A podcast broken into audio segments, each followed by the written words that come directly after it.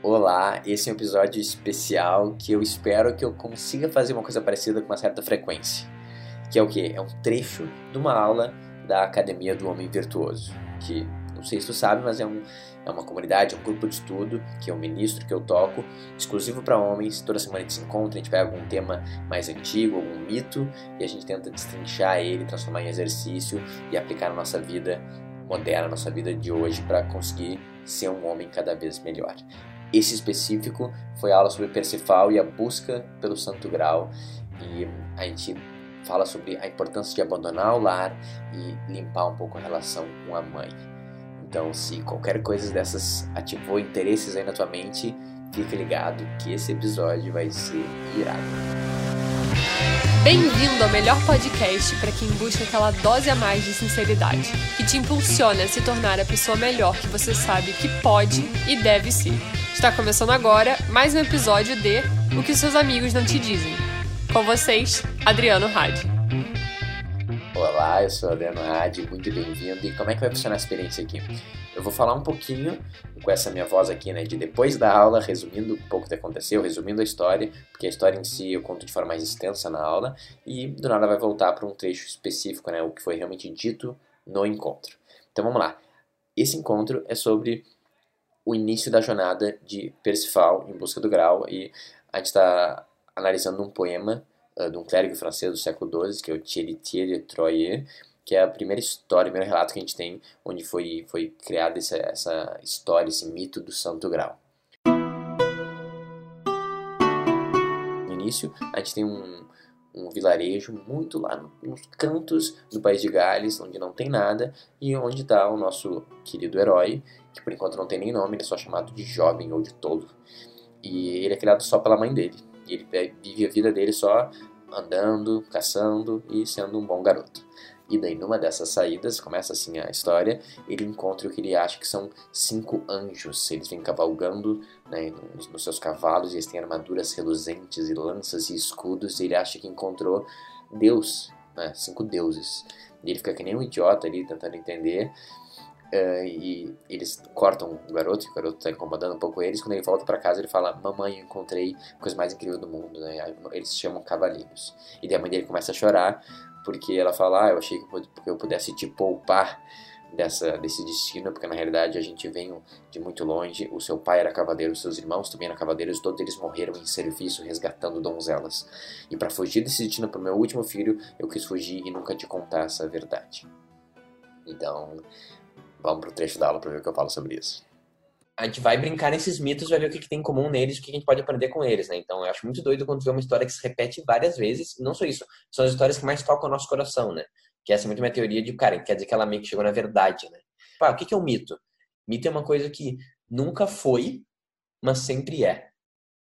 Incrível essa ideia, né? Tipo, talvez nunca tenha existido essa história, o grau não existe, Game of Thrones a gente sabe que não existe, mas ao mesmo tempo é mais verdade que a verdade, porque o, a, a mensagem, o arquétipo me conecta com aquilo, né? Então, os nossos pais eles fazem um trabalho de medo e proteção e eles querem nos proteger do mundo. Então, o ato de educar uma criança e de fazer ela crescer é roubar ela da sua essência e do seu potencial de, de, de, que ela pode realizar, né? Eu acho que fala muito bem na nossa vida, que a gente vive falando, ah, eu sou um filhinho do papai e da mamãe. Eu vou bem na escola e não vou entrar em problemas nem usar drogas. Né? Essa é a história. Eu falo assim, não, cara, dentro de ti, na realidade, existe um gigante, existe um herói. E, e, não é nada disso que ele se preocupa, ele faz coisas gigantescas, mas isso é roubado. Porque educar uma criança é roubar isso dela. Faz, sentido? E o que eu acho legal de roubar a essência é que não tem como. Então, é uma questão de tempo. Uma hora ela acaba revelando que nem os cavaleiros aparecem e tu nada liga aquilo dentro dele, assim.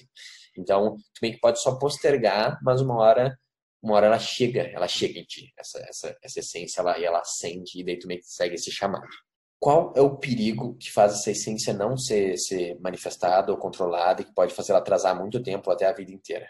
Uma mãe, ela tem que amar um filho como um filho, e um filho tem que amar a mãe como uma mãe. Só que é uma linha muito tênue, porque pro filho, a mãe é a primeira mulher que ele ama. Então a primeira relação de amor que um filho tem é com a mãe. A minha relação com o feminino é com a minha mãe. E daí, eventualmente, faz parte da ferida, faz parte de tudo mais. Ele fala assim: calma aí, calma aí, não, não. Eu tenho que amar uma outra mulher. E é diferente desse amor que eu tô tendo aqui. O sacrifício que uma mãe faz, eu gosto muito dessa ideia que o, o a a Maria faz isso né, com Jesus. É essa ideia que, no final das contas, o teu filho tu está dando ele para a morte. Né? Porque se ele vive, ele vai morrer. Eu falei um pouco sobre isso no outro encontro. E, cara, isso é muito duro, entendeu? Toda mãe entender que o seu filho, tu tá meio que botando ele no mundo isso é um sacrifício por si só. Tipo, duro isso, mas é isso. Essa, essa, isso que foi aceito, né? Então, existe meio que uma incongruência no trabalho da mãe, porque é isso que ela tem que fazer, mas é isso que ela mais teme ter que fazer, sendo que é exatamente isso que ela tem que fazer. Não é simples, né? É complexo isso. E quando tu, uh, quem, tem, quem tem filho, com o tempo tu vai vendo, tu vai vendo que é fácil cair nessa armadilha, né? Porque tu ama aquilo tanto, tu ama mais que você, que, cara, tu quer continuar amando, tu quer continuar protegendo, assim. Então, uh, faz sentido. Só que se a gente de alguma forma não conseguir romper esse primeiro contato com o feminino, né? Se a gente não resolver isso, uh, pode acontecer uma coisa que é muito ruim, que eu vejo acontecendo bastante, é que a gente busca na nossa parceira uma outra mãe. E daí tem aquelas coisas clássicas que tu vê, tipo Homer Simpson, um monte desses seriados antigos, onde o homem, ele basicamente fica no sofá bebendo cerveja, que nem um adolescente, e a mulher cuida de tudo e é responsável por tudo, né? E a mulher, tipo, anda por aí recolhendo as meias sujas do homem. Isso não é uma mulher que faz, né? Isso é uma mãe que faz uh, que tipo não, não, ainda não se encaixou na relação certa, ele está querendo replicar a relação da mãe. E daí o máximo de maturidade que o homem pode ter é chegar em algum momento e falar assim: "Ah, você nunca vai ser igual minha mãe". É claro que não, não é para ser. Mas se ele fala isso, ele estava buscando isso, ele estava buscando uma nova mãe em vez da mãe dele, porque ele ainda não conseguiu deixar de ser filho. Isso é muito que eu falei no, naqueles stories lá, né? Então, eu acho só legal a gente pensar a quantidade de armadilhas e perigos que tem sobre essa primeira relação, tá? Então, não é só sobre a gente romper, a gente botar a relação no lugar certo, mas realmente a gente conseguir seguir em frente e abrir espaço para essa nova relação. Não é virar uma chave, tá? É um, é um degradê, assim, que a gente vai trabalhando, assim. Muito bem, então ele confronta a mãe, ele descobre a verdade, ele descobre que a essência dele sempre foi ser um cavaleiro e agora tudo faz sentido e ele define que ele vai ir na direção do rei Arthur pedir para tornar ele um cavaleiro. A mãe dele luta, né? Ela fica triste, mas eventualmente não tem o que fazer porque ele tá, ele tá decidido que ele vai fazer isso. Então ela fala, tudo bem, então pelo menos leva esse conjunto de roupa aqui, é tipo um, uma peça única, assim, meio de bebê. Uh, eu falo depois como se fosse um pullover com as iniciais dele e fala, ah, veste isso aqui e, e usa que vai te aquecer e vai te proteger.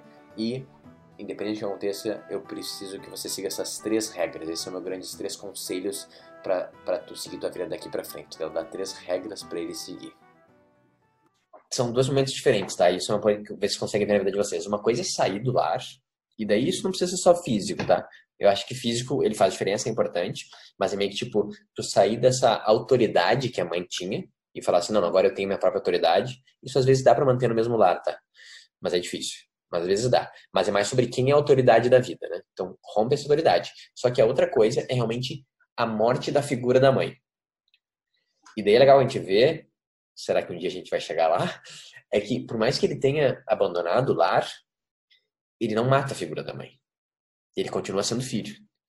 E não só ele literalmente carrega a, o pullover com as iniciais dele por muito tempo, isso uh, arrasta ele para baixo, como ele segue essas regras até o fim, e isso causa basicamente sofrimento, dor e erro e destruição na vida dele. Toda a jornada do herói começa quando ele sai do lar. E sair do lar é isso, é abandonar o que é conhecido, é abandonar as regras que foram ditas para entrar dentro do desconhecido, né? Como eu falei, Anakin, o Luke, a Moana, Abraão, o cara, no Gênesis Deus fala assim, cara, vai-te embora, né? Deixa, deixa os teus, os teus antepassados e vai para o deserto. E ele vai para o deserto, ele se ferra, Abraão. Ele demora muito para ser o pai de, de nações. Abandona o teu lar. Então, é importante a gente entender a importância disso. E, de novo, isso não é só o lar físico, porque você pode abandonar o lar físico e continuar naquela mesma uh, egrégora. E por isso que é uma, é uma, parte que eu falava muito antigamente também no, no, no meu curso, assim, cara, a importância de trair o nosso clã. Essas são, tipo, os valores principais. É o que faz ele ser, ele ter o sobrenome dele. E daí, se ele não fizer uma coisa dessas, ele deixa de, de, de fazer parte do clã. Esse é o grande medo dele. E tu não ser aceito pela própria mãe, pelo próprio pai, é a maior dor que uma criança pode sentir. Mas é justamente isso que ela tem que estar disposta a fazer, né?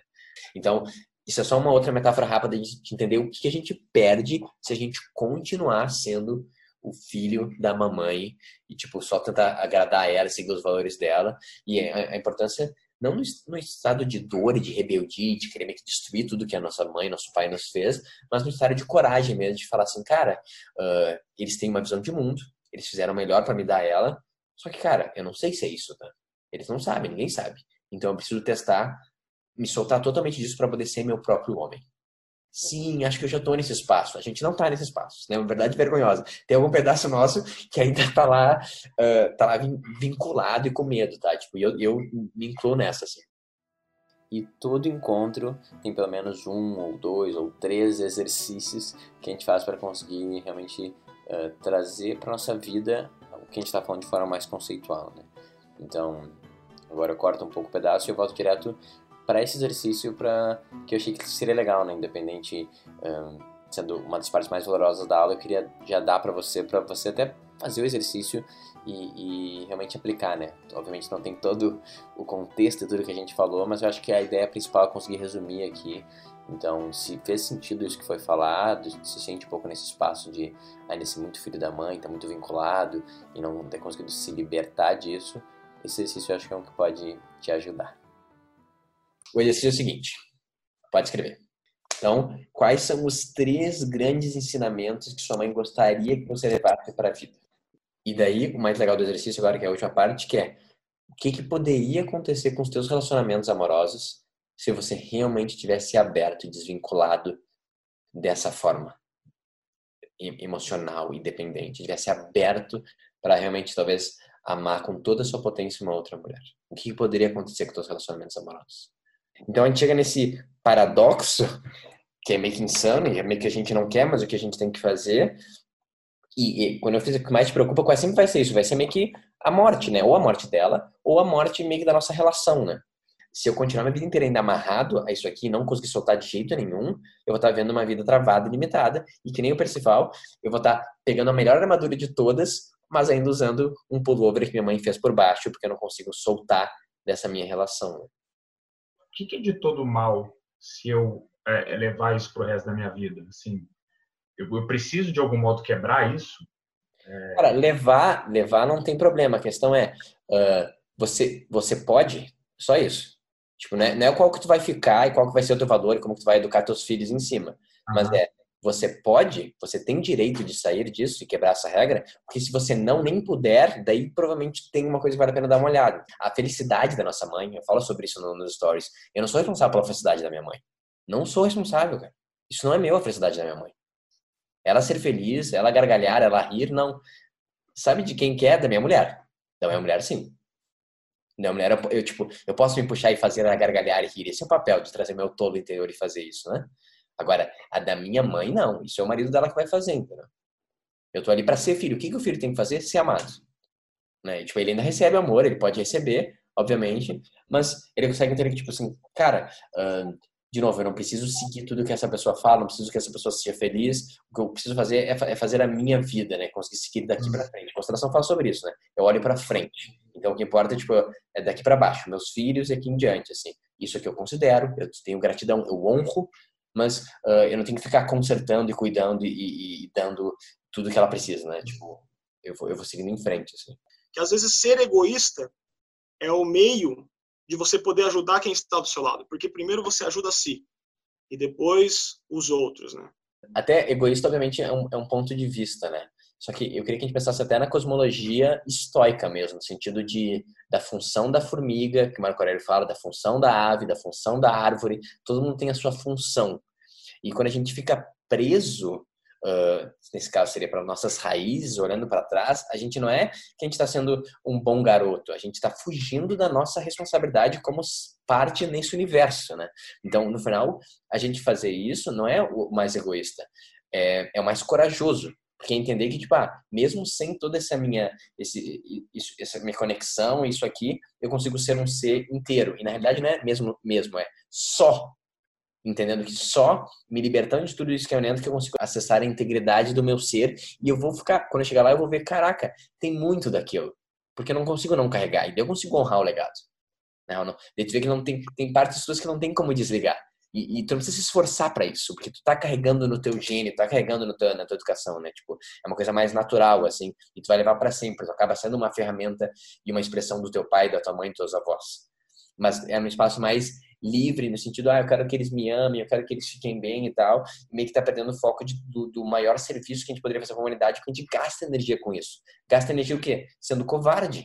Sendo covarde que não quer morder a porra da maçã ou pegar o peixe na mão e não quer sair de casa, assim, a gente quer meio que ficar no, achando que dá para ficar no país de Éden, onde é tudo, tá tudo bem e a gente deveria estar tá agradando todo mundo, sabe? Tipo, então, no final das contas, fazer esse ato, ele não é exatamente egoísta, mas ele é, o, ele é o mais corajoso e é o jeito que a gente mais pode servir até eles mesmos, até os nossos familiares e até os nossos pais.